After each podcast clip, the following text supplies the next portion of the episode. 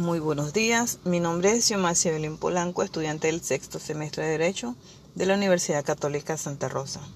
Sección 1. Pago de lo indebido, transmisión y nociones generales de las obligaciones. El pago de lo indebido es aquella prestación ejecutada en favor de una persona que no tenía el derecho a recibirla, ya que 1. La prestación recibida le fue entregada por quien realmente no era el deudor.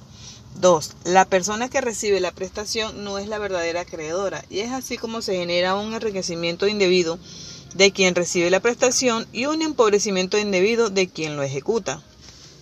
Surge así para el primero la obligación de devolver lo recibido y para el segundo el derecho de reclamar lo entregado.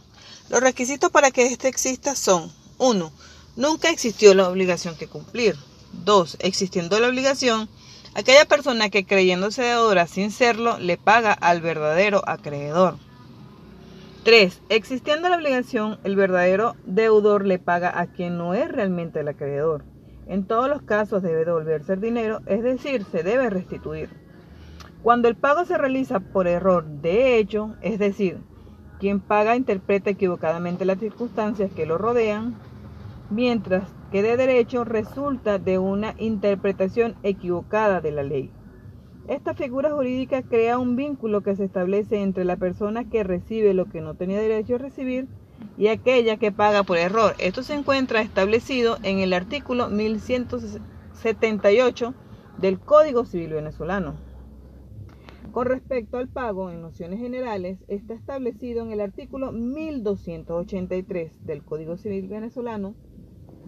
Puede ser hecho por toda persona que tenga interés en él y por el que venga de parte del interesado también, y no subrogue al propietario.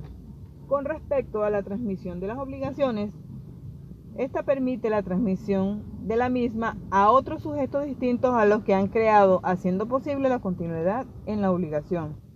Es así como permite que un sujeto transmita a otros los bienes integrantes de su patrimonio, cumpliendo con la ley. Es por esto que la obligación no es considerada un vínculo jurídico en las partes, sino más bien un vínculo de naturaleza patrimonial entre las partes recalcando lo que ya todos sabemos que es posible transmitir los créditos y las deudas. Tales transmisiones pueden darse en dos casos. En los, de, en los derechos de créditos personales se transmite mediante el procedimiento de la cesión de créditos y subrogación por el pago y en los casos de deuda transmitidos por medio de la sucesión según lo establecido en el Código Civil. Es mediante la innovación. La innovación, según el Código Civil venezolano, en su artículo 1314, se da cuando el deudor contrae para su acreedor una obligación en sustitución de la anterior, la cual queda extinguida. Muchas gracias.